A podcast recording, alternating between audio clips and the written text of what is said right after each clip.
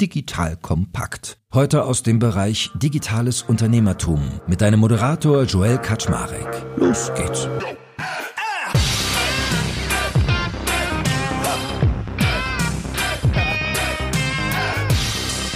Hallo Leute, mein Name ist Joel Kaczmarek. Ich bin der Geschäftsführer von Digital Kompakt und heute kriegst du eine richtig geile Folge, wenn du mit dem Thema Finanzen zu tun hast, egal ob als Startup, sogar auch als Mittelständler würde ich sagen, denn wir sprechen heute über die Top 10 der häufigsten Fehler in der Finanzplanung. Und wenn ich sage wir, dann ist das neben mir die liebe Jana. Jana Scharfschwert ist CFO on Demand für schnell wachsende Unternehmen und sie ist Mitglied in meinem Business Club Makers und Shakers und ich schätze sie schon sehr lange, deswegen habe ich mich auch total gefreut, dass sie dort Mitglied wurde, denn sie ist wirklich die Einsatztruppe in Sachen Finanzen und wir sprechen heute mal durch, was denn diese typischsten 10 Fehler sind, die sie so sieht. Weil, wenn sie CFO on Demand ist, kannst du dir ja vorstellen, dass sie ganz viele Unternehmen parallel sieht und da gibt es ja ganz unterschiedliche Szenarien, wann ich mal so einen Finanzplan brauche. Also mal für eine Equity Story, mal einfach um Geschäftsmodell zu entwickeln oder auch einfach nur, um Investoren happy zu halten. So, und da tauchen wir heute mal ein. Also nimmst heute richtig viel mit, zehn Fehler und los geht's. Hallo Jana, schön, dass du da bist. Hallo Joel, danke, dass ich hier sein kann. Wie viele Fehler macht so ein Unternehmen im Durchschnitt, wenn du irgendwie da mal drauf guckst als CFO on Demand? Ui, also bei jedem Finanzplan finde ich irgendwas. Ja, es gibt ja so Checks, die ich da mal gerne mache und gibt immer was zu optimieren. Fehler ist das eine, aber Optimierung, ja, man kann es immer verbessern, ne? allein von der Geschichte, die man erzählen will. Manche sind es auch gar nicht nur harte Fehler, manchmal ist es ja auch vielleicht so ein bisschen unsauber gearbeitet nur, ne? Da ist die Struktur vielleicht. Klar. Aber okay, fangen wir mal an. Erster Fehler, den du genannt hast, war, die Annahmen für dein Geschäftsmittel erschließen sich nicht sofort. Was meinst du damit?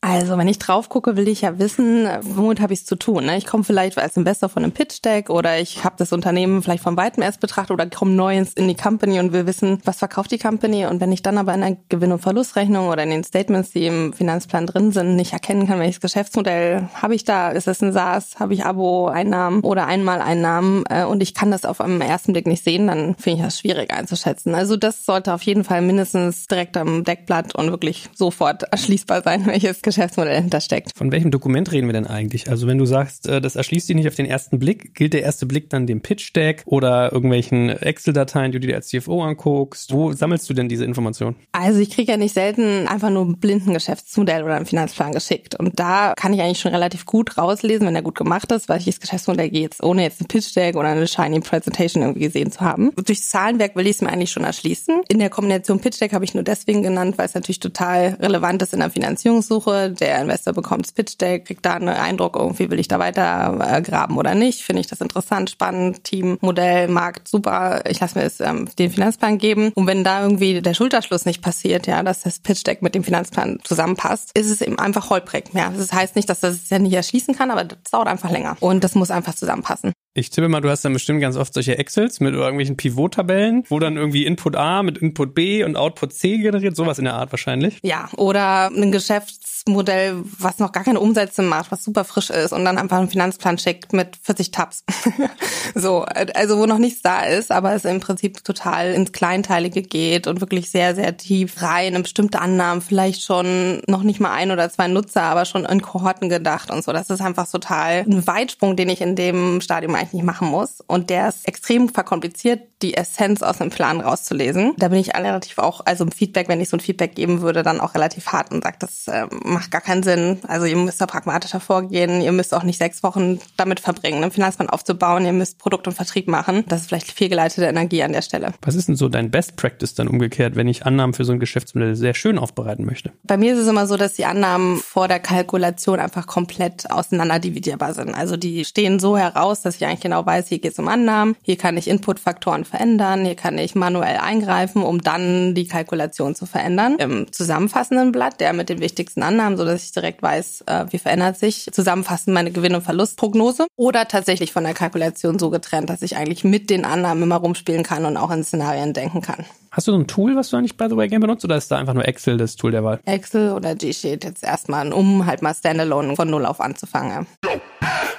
Werbung. Aufgepasst! Wenn du ein B2B-Unternehmen bist, möchtest du jetzt deine Sales Pipeline mit neuen B2B-Leads füllen und dafür empfehlen wir dir unseren Partner SalesViewer. SalesViewer lässt sich total einfach erklären. SalesViewer entschlüsselt nämlich Unternehmen, die deine Webseite besuchen und zeigt diese in Klarnamen an. Du und dein Team sehen also ganz genau, wer eure Webseite besucht und wofür sich diese potenziellen KundInnen interessieren. Und dann gibst du einfach Vollgas, denn du kannst diese Unternehmen dann ja zielgenau ansprechen und einfach zu neuen KundInnen machen. Im Marketing und Vertrieb ist das also eine Wahnsinnsunterstützung Unterstützung für die B2B-Lead-Generierung. Deshalb nutzen schon viele Marktführer wie Stepstone, Avato Systems, Spot5, Talon One oder die Vodafone-Tochter Grand Centric Sales Viewer und generieren damit täglich neue B2B-Leads. Und wenn das für dich interessant ist, dann teste SalesViewer doch einfach mal kostenlos. Alles, was du dafür wissen möchtest, findest du unter folgender Weiterleitung digitalkompakt.de slash salesviewer. Und wie immer verlinke ich dir das auch auf unserer Sponsorenseite unter digitalkompakt.de slash Sponsoren. Das war's mit dem Werbespot.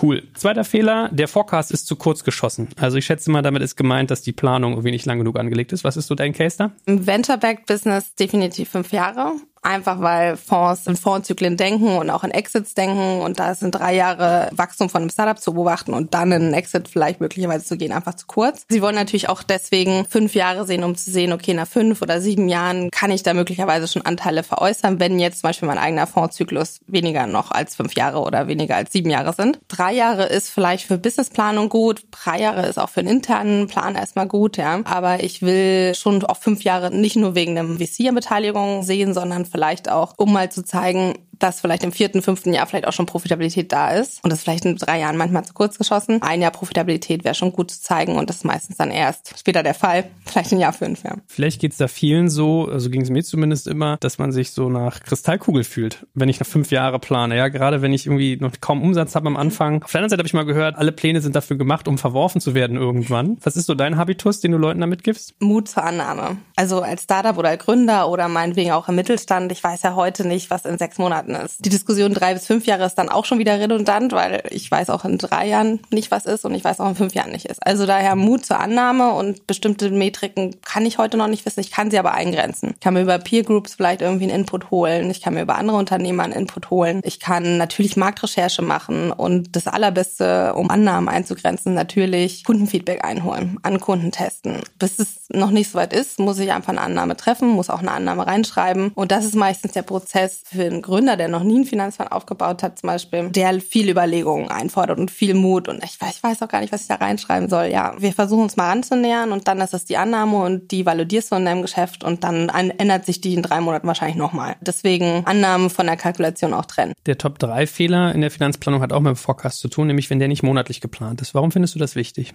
Ich finde es deswegen wichtig, weil ich natürlich wissen will, wenn ich ins Fundraising gehe oder als Investor, wenn ich von draußen drauf gucke, wann endet die Runway von dem, mit dem heutigen Kapital, was ich zur Verfügung habe. Da ist quartärlich oft dann zu grob geschossen. In welchem Monat bin ich denn, wenn ich aus dem Kapital rausgehe? Ist es dann rund um Weihnachten oder im Sommerloch oder so? Danach rückgerechnet ermittelt sich ja dann auch, wann muss ich mit dem Fundraising wieder anfangen und die nächste Runde einsteuern. Also daher ist monatlich schon gut, zumal ich ja auch zu dem Zeitpunkt der neuen Runde wissen will, an welchem Meilenstein stehe ich da. Und gerade jetzt zum Beispiel bei so SaaS oder Abo-Modellen will ich dann den monatlichen Umsatz mal messen oder den nächsten Meilenstein ermitteln und das dann halt für ein Quartal oft oft so ein bisschen zu grob ermittelt. Ob das jetzt ein vier, ja vier, fünf irgendwie quartärlich geplant ist, das kann man glaube ich machen, aber glaube ich für die ersten ein, zwei Runden eher monatlich. Ich ertappe mich da auch bei als Investor, dass wenn meine Teams mir mal ankommen und sagen so, ja, wir haben irgendwie mh, hm, pro Jahr und dies pro Jahr, das ist irgendwie auch so ein Abstraktum, deswegen kann ich es gut verstehen, können wir ja gleich mal weiter marschieren zum vierten Punkt, nämlich die P&L ist generisch und passt nicht zum Geschäftsmodell, lautet der.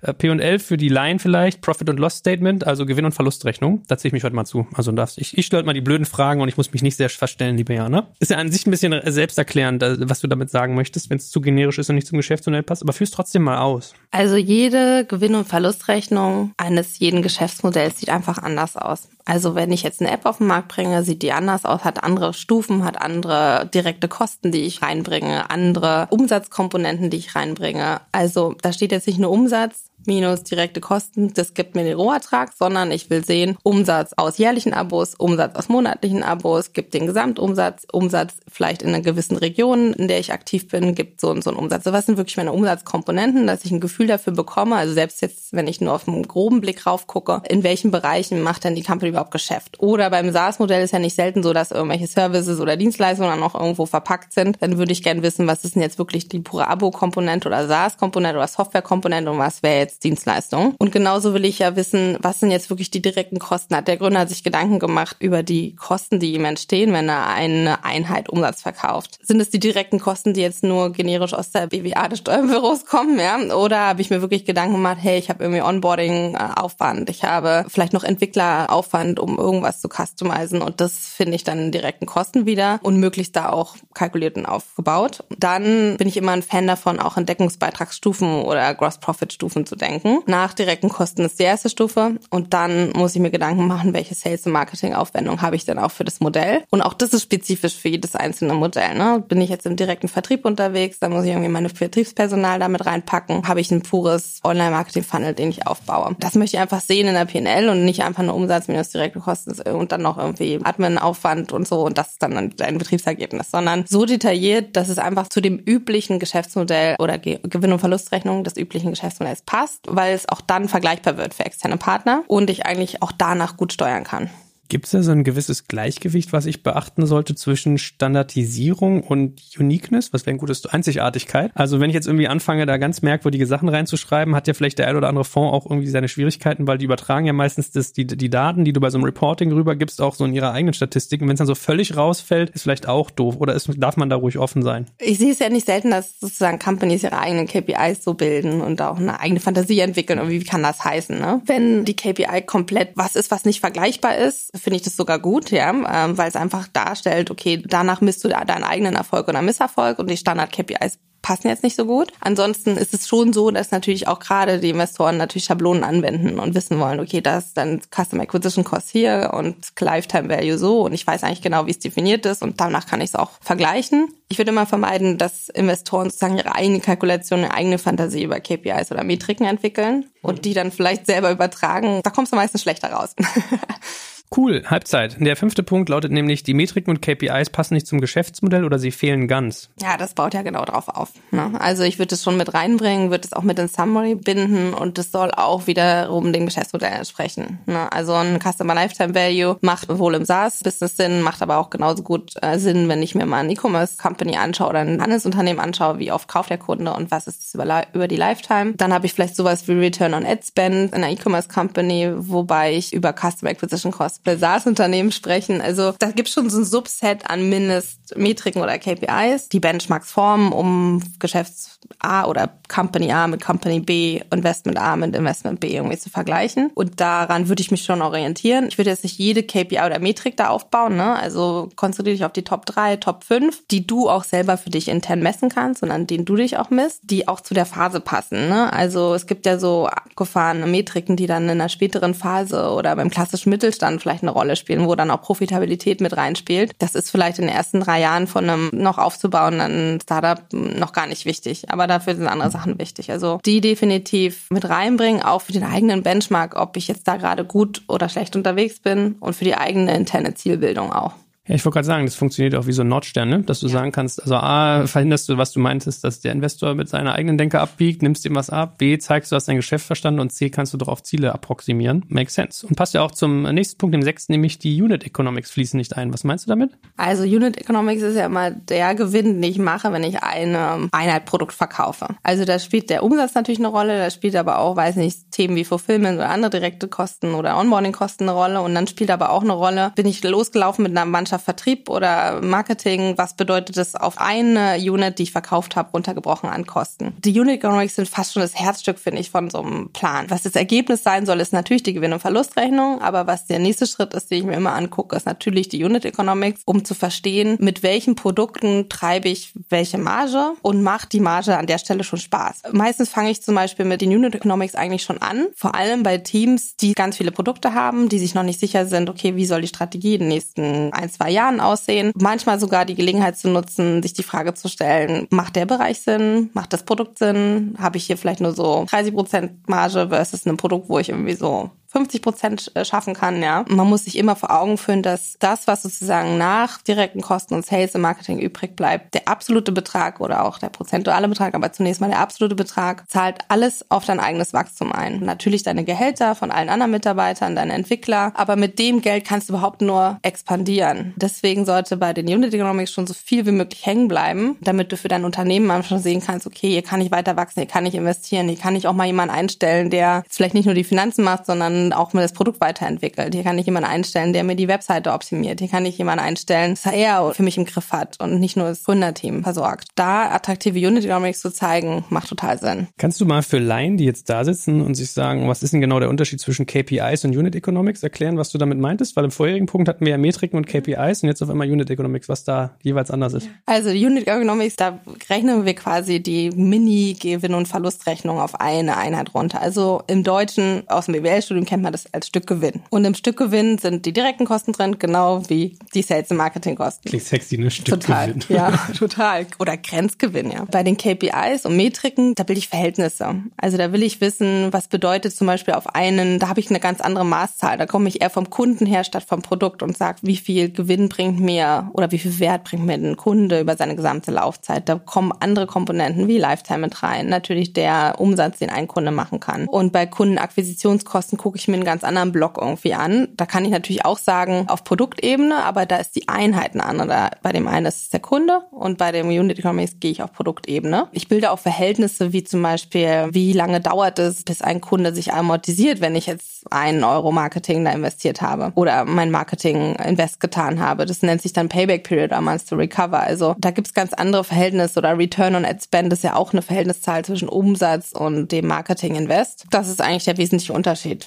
Kommen wir zum siebten Punkt. Gehaltsniveaus werden falsch eingeschätzt. Ich glaube, das Oh ist ja. bestimmt ein Golden Classic, oder? Ja, total. Also wenn ich sonst nichts finde im Plan, dann gehe ich auf die Gehaltsliste. Also es ist deswegen ein Klassiker, weil ich damit ganz gut sehen kann, wie erfahren auch ein Gründer ist, weil er weiß, irgendwie hat schon mal drei Companies aufgebaut und daher weiß er, irgendwie ein Entwickler kostet einfach viel oder ein Accounting kostet eigentlich auch mehr, wie ich eigentlich denke und da Gehälter zu niedrig eingeschätzt, das ist total oft der Klassiker, gerade bei First-Time-Founder.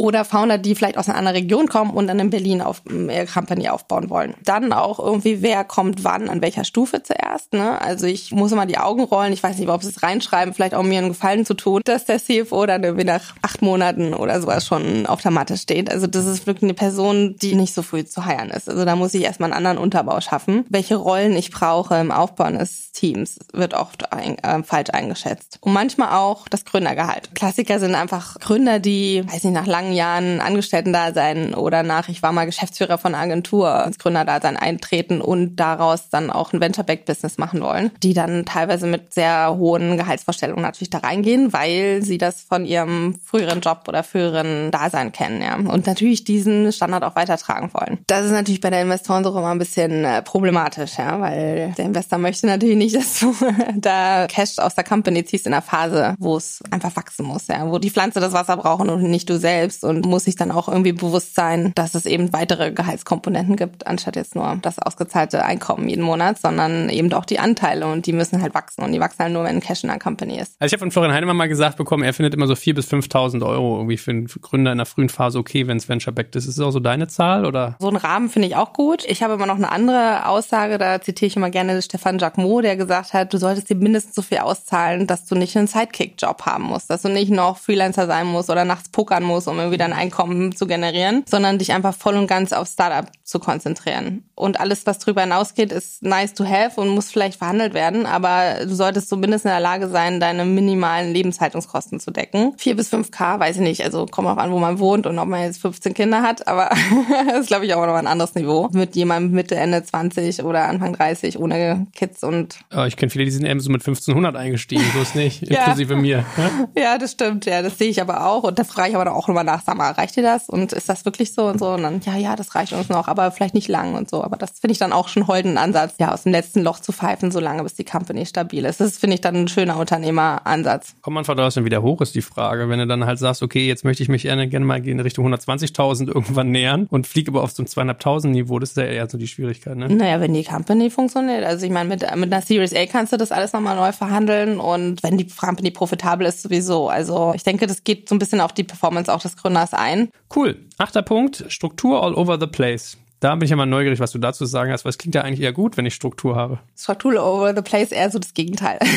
In dem Fall gemeint. Ach so, du meinst nicht, dass überall Struktur ist, sondern die ist sozusagen überall verteilt. Okay, Alles verteilt, geil, genau. okay. Ich komme nicht so, aus dem Studium lernt man immer so den akademischen Blick vom Detail in die Zusammenfassung. In der echten Welt ist es ja meistens von der Zusammenfassung bis ins Detail. Also ich gehe in den Plan rein und habe erstmal eine Zusammenfassung und einen Überblick so. Und dann überlege ich mir, wo will ich tiefer einsteigen? In die Umsatzplanung, in die Kostenplanung, will ich mir erstmal die Gehälter angucken oder Unit Economics. Ich habe dir das so provokant geschrieben, weil ich oft echt Pläne kriege, wie ich eingangs gesagt habe, die dann so 40 Tabs haben. Und also ich kann schon den Typus Gründer oder Typus Unternehmer aus dem Finanzplan total gut rauslesen. Also hat er verstanden, sich aufs Wesentliche zu konzentrieren, denkt er pragmatisch an Punkten, wo er pragmatisch denken kann, geht er ins Detail, wo es halt auch wichtig ist, ins Detail zu gehen, oder ist er so der Typ Scientist oder Wissenschaftler und dröselt halt wirklich jede Kostenkomponente auf und listet auch noch seine fünf Versicherungen auf, die er irgendwie im Jahr hat und überführt die noch in Cashflow oder so. Das meine ich mit Struktur. Also versuch wirklich dich in den Leser oder Bediener dieses Plans so rein zu versetzen. Das macht doch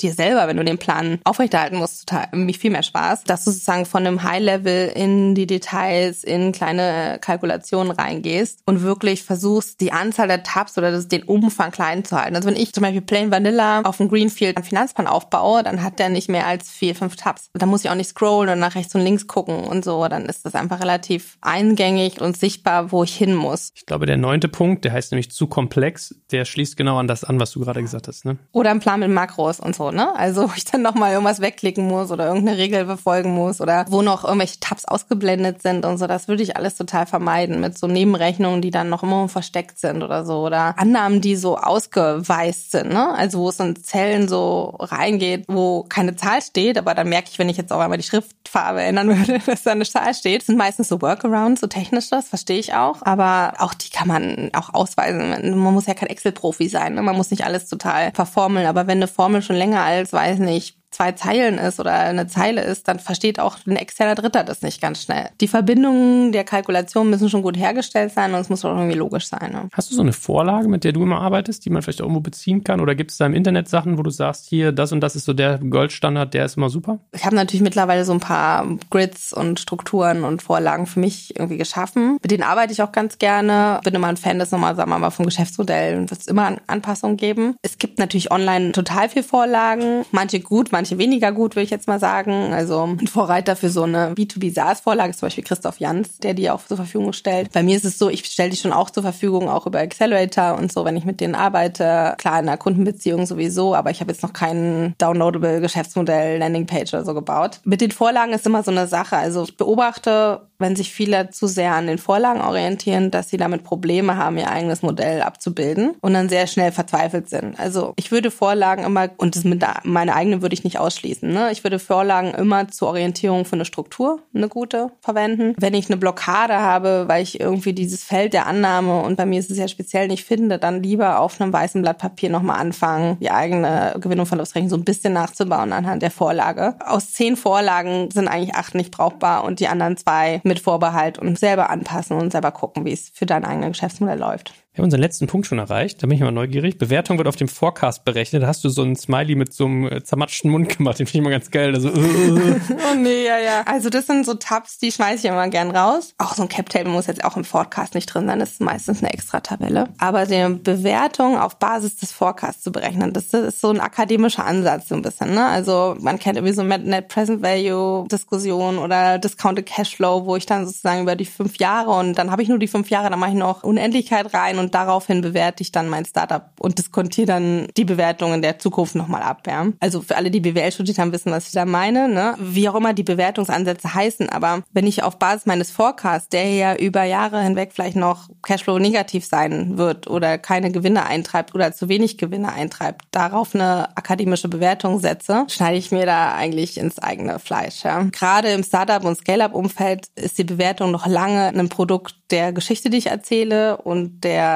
Nachfrage von Investoren für das Thema, was ich habe und weniger gefußt auf echten akademischen Bewertungsgrundsätzen. Eher noch, und das ist der einzige Ansatz, der so verfolgt wird, aber auch nicht in der ersten oder zweiten Runde, sondern in späteren Runden, wenn ich halt eine Mustererkennung im Umsatz habe, ist halt der Multiple-Ansatz. Erstmal, dass ich halt auf dem Umsatz ein Multiple habe. Also ehrlich gesagt, mittlerweile ist es bei mir so, wenn ich mir frühe Companies angucke, habe ich den Eindruck, die machen eine Sache, die berechnen, wie viel Geld brauchen sie, ja. um was zu erreichen und dann rechnen sie runter, wie müsste die Bewertung strukturiert sein, damit ich jetzt 20, maximal 30 Prozent abgebe und that's it. Das heißt ja. eigentlich von der Ausgabenseite und dann auf dem Incentivierungsplan der GründerInnen. Absolut. Ja. ja, ist ja nichts Verkehrtes dran. Also das klingt erstmal nur so bizarr, ne? Weil dann jedes Modell ja irgendwie gefühlt gleich, also die Bewertung gleich schnell gleich teuer ist. Ja. Und für jemanden, der so in der dritten Generation Hersteller von irgendwas führt, denkt sich sowas mit euch, ja? Aber ja, genau. Gut, Anfang ist halt viel Voodoo, ne? Absolut, ja. Ja, cool. Hey, dann sind wir doch durch zehn spannende Punkte hier durchgeritten. Also wir können mal ganz kurz zusammenfassen. Nummer eins, die Annahmen für dein Geschäftsmodell erschließen sich nicht sofort. Nummer zwei, der Forecast ist zu kurz geschossen. Nummer drei, der Forecast ist nicht monatlich geplant. Nummer vier, die P&L ist generisch und passt nicht zum Geschäftsmodell. Ähnlich dazu auch Nummer fünf, die Metriken und KPIs passen nicht zum Geschäftsmodell oder sie fehlen ganz. Nummer 6, Unit Economics fließen nicht ein. Nummer 7, Gehaltsniveaus werden falsch eingeschätzt. Nummer 8, Struktur all over the place. Nummer 9, ist es alles zu komplex. Und Nummer 10, die Bewertung wird auf dem Forecast berechnet. That being said, welche von den 10 sind so die Top 3, die du am meisten antriffst? Gehaltsniveaus falsch eingeschätzt, zu generische Gewinn- und Verlustrechnung und KPIs fehlen total. Also Jana, hey, vielen Dank, hat großen Spaß gemacht. Wir sehen dich bestimmt hier bald mal wieder und äh, auf das jetzt viele GründerInnen bessere Finanzplanung machen. Lieben, lieben Dank. Sehr gerne. Danke, Joel. Danke fürs Zuhören beim Digital Kompakt Podcast. Du merkst, hier ziehst du massig Wissen für dich und dein Unternehmen heraus. Wenn du mit uns noch erfolgreicher werden möchtest, abonniere uns auf den gängigen Podcast-Plattformen. Und hey, je größer wir werden, desto mehr Menschen können wir helfen. Also erzähl doch auch deinen Kolleginnen und Kollegen von uns. Bis zum nächsten Mal.